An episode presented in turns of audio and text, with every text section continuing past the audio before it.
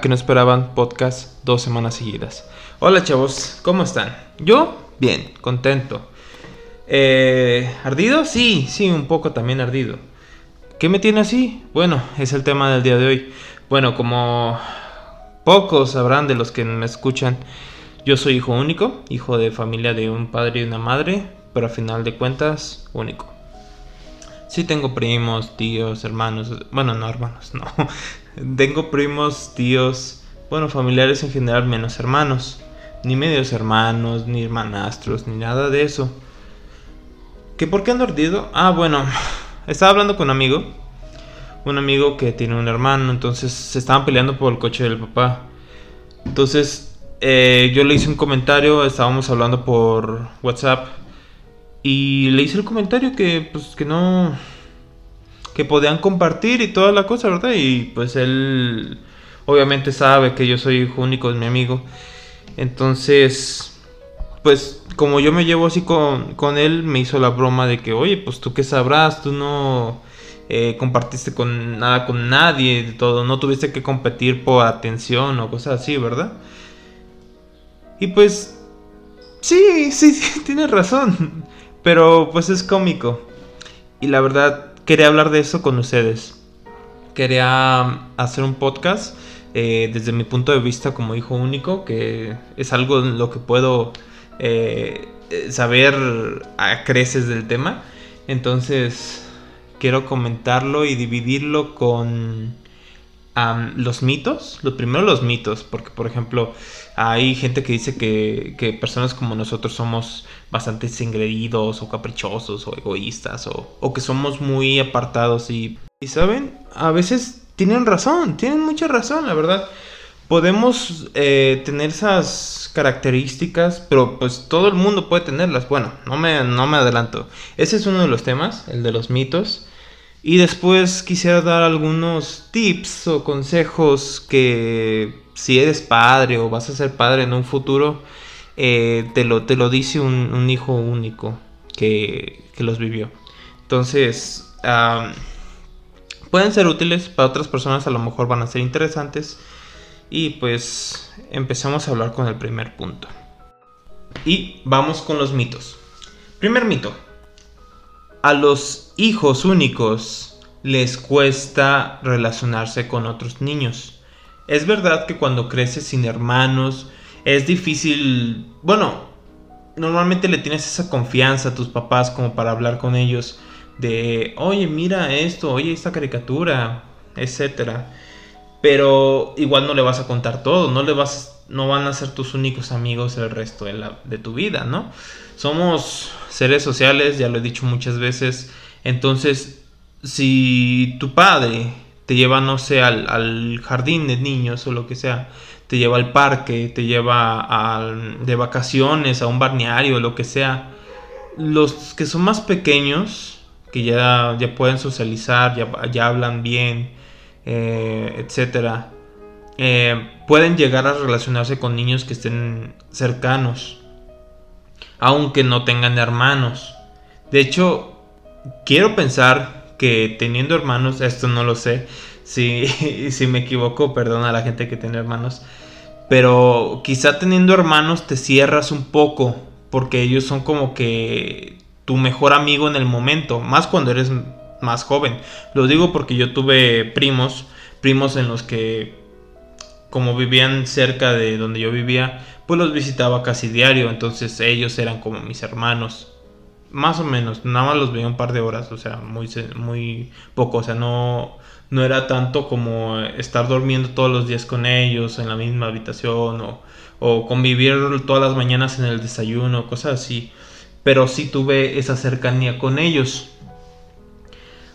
Eh, y me atrevo a decir que te cierras un poco más cuando, eres, cuando tienes hermanos a cuando eres un hijo único y, quieres relacionarte con alguien siendo pequeño, que pues los prejuicios, los este...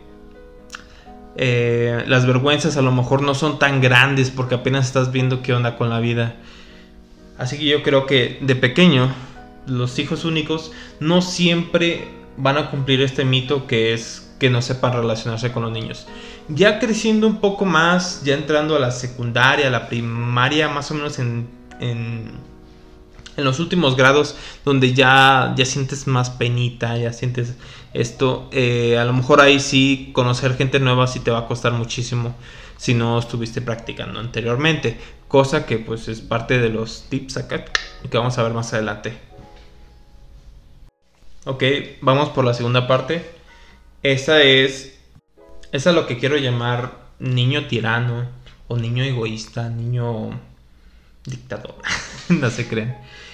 Eh, este niño es el hijo que, que nace consentido, que nace todo con todo el afecto en una sola dirección. Bueno, todos los hijos únicos nacemos con ese esa ventaja, desventaja de que todo va hacia nosotros. Si algo pasó, sea bueno o malo, la, la atención va hacia nosotros. Cuando esa atención llega a ser exagerada al momento de consentir, al niño. O sea, un ejemplo de ello es en la serie del Chavo del 8, que es bastante conocida a nivel Latinoamérica e incluso en otras partes del mundo, llegando a, estado, a estar con doblaje japonés y coreano y demás. Eh, se presenta Kiko. Kiko pues es una persona egoísta, es... Fíjate, le, envidia a veces cosas al chavo y pues el chavo no tiene nada, ¿no?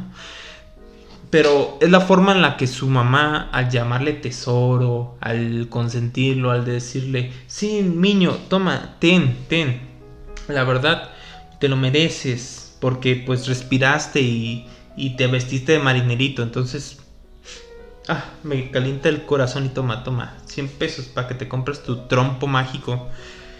Ah, y pues esos, esos niños cuando conviven ya con otros, pues molestan, la verdad, molestan. Y pueden llegar a, llegar a, tener esa costumbre hasta adultos, en la que no les van a ayudar en la vida, o tal vez sí les van a ayudar, pero van a ser personas difíciles con las que uno puede manejar. Y eso pasa, eso pasa. Este mito eh, sí pasa, pero no es exclusivo de los hijos únicos. También a los, a los que tienen hermanos les puede pasar. Lo digo porque, bueno, no me martiricen porque yo no tengo hermanos, pero sí tuve primos.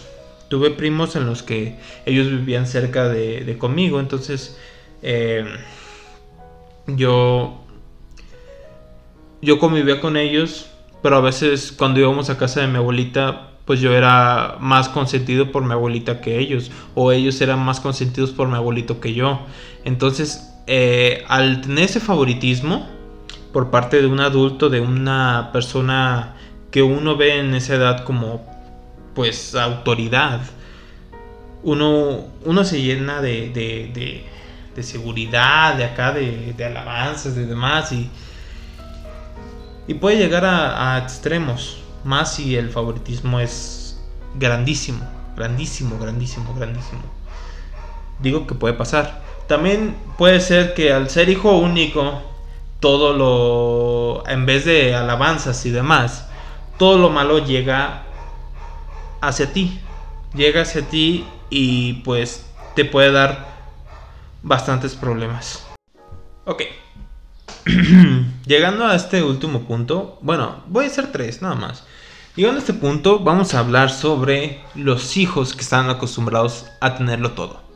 Esos niños que, así como hablamos de que todo llega de una manera eh, de un solo sentido, pues así también llegan las cosas materiales y tanto la atención y todo. Entonces, si, si esto se llega a pasar con los padres, y, no estoy martirizando también a los padres, porque puede llegar a ser que los tíos, los abuelos también participen en esto, pueden hacer que el niño sea como muy caprichoso, de que tiene caprichos a lo loco, de que salen a la calle, veo algo bonito, veo un juguete, veo un, carrito, un trompito, lo que sea. Y lo quiero, lo quiero. O quiero comer hamburguesas. A pesar de que todos íbamos a ir al pozole de, de Doña Lupe. No, yo quiero hamburguesas porque están muy ricas. Y ya todos van al capricho del niño. Ese tipo de niños, este, se crean pues cumpliéndoseles todos sus caprichos. Uno tiene que tener esa, esa firmeza para, para decirle, oye, estos son tus límites. Yo no puedo consentirte de esta manera, te voy a arruinar. No, obviamente no le dices eso al niño, pues porque, pues, él no, no te va a entender, va a seguir con su capricho, a lo mejor va a ponerse a llorar o lo que sea. Pero tú debes ser así, firme y, y decirle, no, no, no, no, no, no, no. Ya tienes uno en casa. No, no, no, no, no, no. Vente, vente. A decir ese, ese señor que te, que te robe, ¿eh? no sé. Bueno, ese tipo de niños puede llegar a, extremos donde incluso le exijan cosas, digamos, a sus maestros. Oye, ¿por qué me pusiste este 5? Yo quiero un 10, si no mis papás me van a regañar. Ponme el 10, yo me lo merezco, no sé. ese tipo de, de cosas pueden llegar a pasar y para personas que no, no tuvimos muchos gustos cumplidos, nos van a ser como que, pues este, este que quiere, ¿verdad? Este que está exigiendo, ¿verdad? Se lo tiene que ganar, así como nosotros. Y pues ese es el otro mito.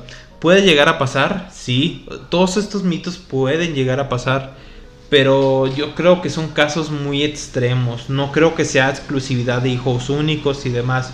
Ahora, si quisiera responder a la pregunta, oye, pero es más probable que pasen hijos únicos, sí, sí, sí es más probable. Es más probable, claro que sí. ¿Puede pasar también con hijos con hermanos? Sí, ya sabemos, el favoritismo también es otra manera de, de camuflajear al otro hermano o a las demás, demás hijos. Eh, bueno, Vamos a seguir ya con la, última parte, que serían... Estos son los 7 tips para el cuidado del hijo único. Comenzamos. No se creen. Son, no sé, un par, como unos dos, tres, muy, muy sencillitos, pero bastante poderosos. A mí en lo personal me sirvieron bastante. Y ¿Qué les puedo decir? Vamos a comenzar. El primero es no sé egocéntrico, chamaco, pendejo, no se crea. El primero es tener la suerte de, tener primos, primos o familiares cercanos, en especial primos. Primos es lo que más ayuda, porque eso es como una equivalencia o se puede, puede ser una alternativa a la falta de hermanos. Yo, como les conté, eh, viví cerca de unos primos, entonces eh, como yo siempre iba a su casa para después de irme al colegio, pues fue, fue bastante ameno tener a mis primos porque muchos de ellos eran de mi edad.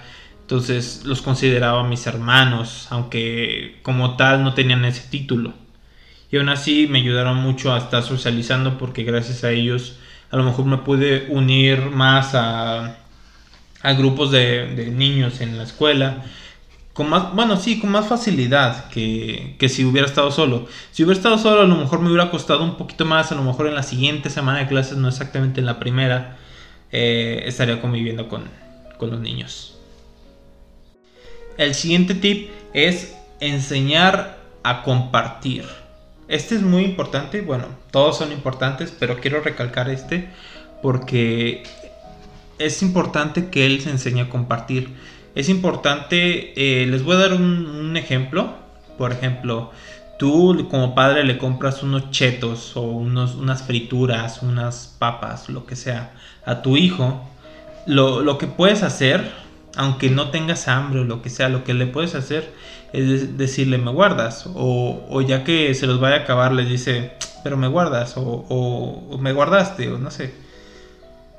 cosas así, aunque sean repetitivo, eh, pedirle que te tenga en cuenta a ti como papá va a ser que, que se enseña a decirle cuando tú ya no le preguntes que si le guardaste o que si te guardó comida o lo que sea, él te va a ofrecer. O, decirle, oye, ofrécela a los que están presentes. Oye, vino tu abuelito, ofrécele.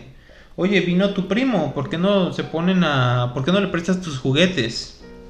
Eso de compartir puede llegar a, evitar el, egoísmo que puede ser una práctica o un algo que esté presente en la vida del niño cuando crezca.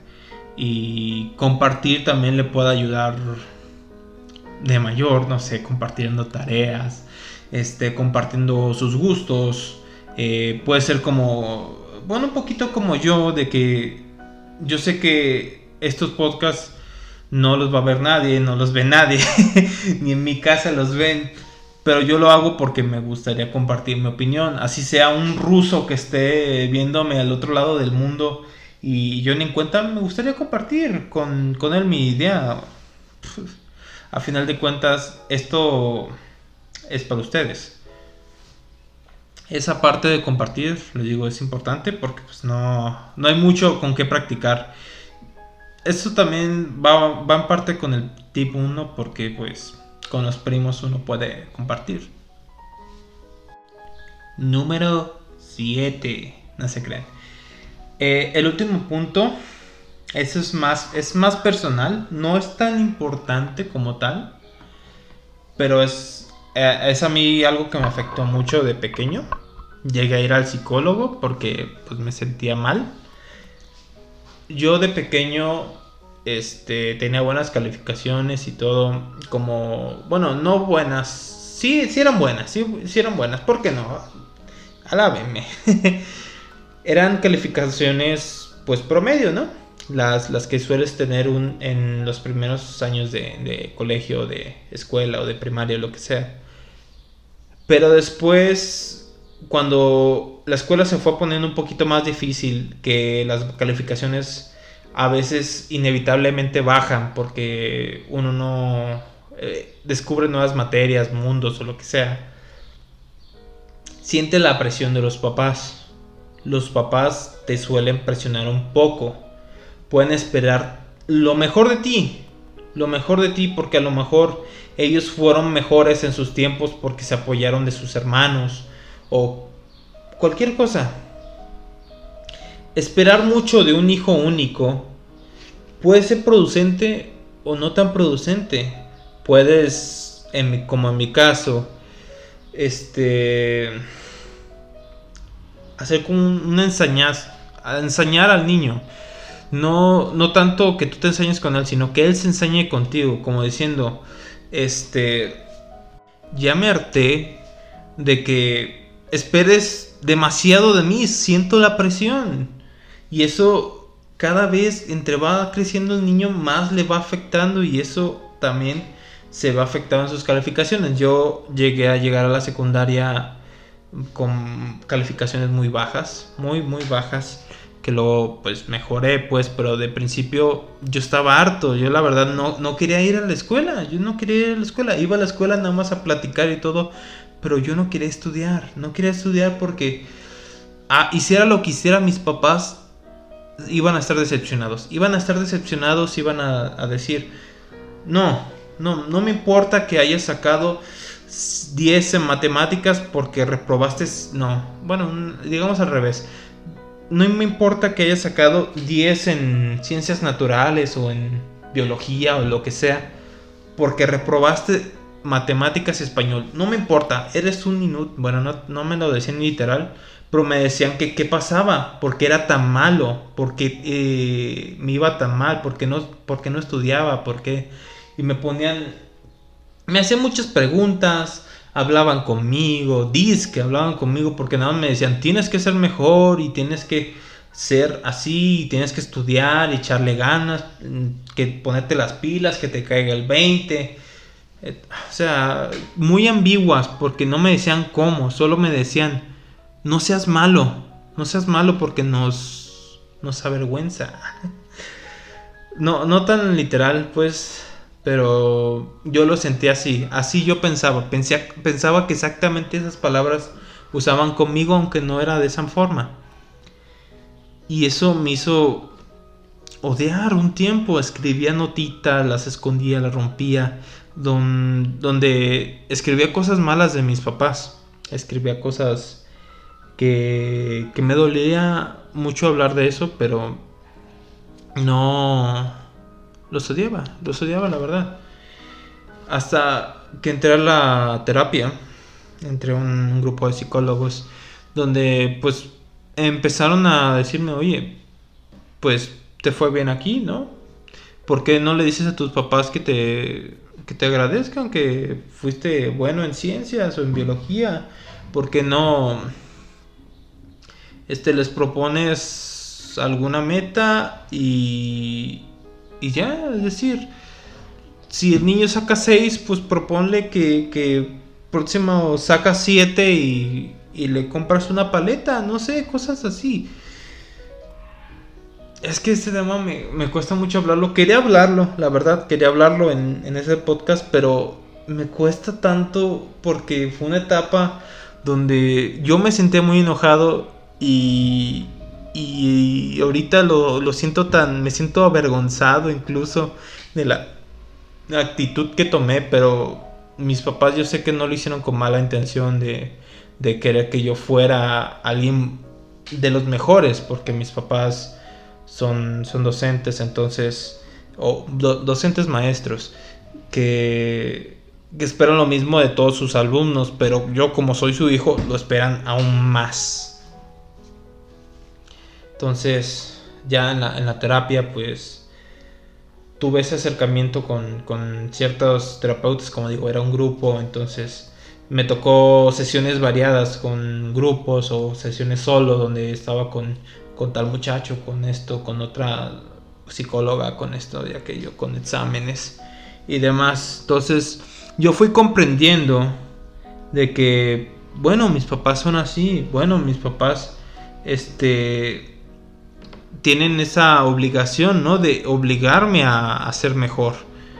Entonces, debo a mí obligarme a, a cumplir las expectativas en parte en parte cumplir o cumplir las expectativas porque eso me va a evitar muchos problemas. Y bueno, ese es el más más que nada es una historia que un consejo. No conté mucho, la verdad, porque sí me da pena hablar sobre eso. Pero espero que saquen algo bueno de esta pequeña historia y de los dos primeros puntos, los dos primeros puntos que es el tener familiares, incluso si no son primos, puede ser algún amigo de la familia que se ponga a platicar con él, él no va a ser los papás, entonces va, a contar como una persona extra con la que puede platicar para socializar. Y el segundo punto, que es que no, lo consienta, que, que, que él aprenda a compartir con las demás personas, que también puede ligarse con el primer punto. Y bueno, eso es todo. Eso es todo por el podcast de hoy.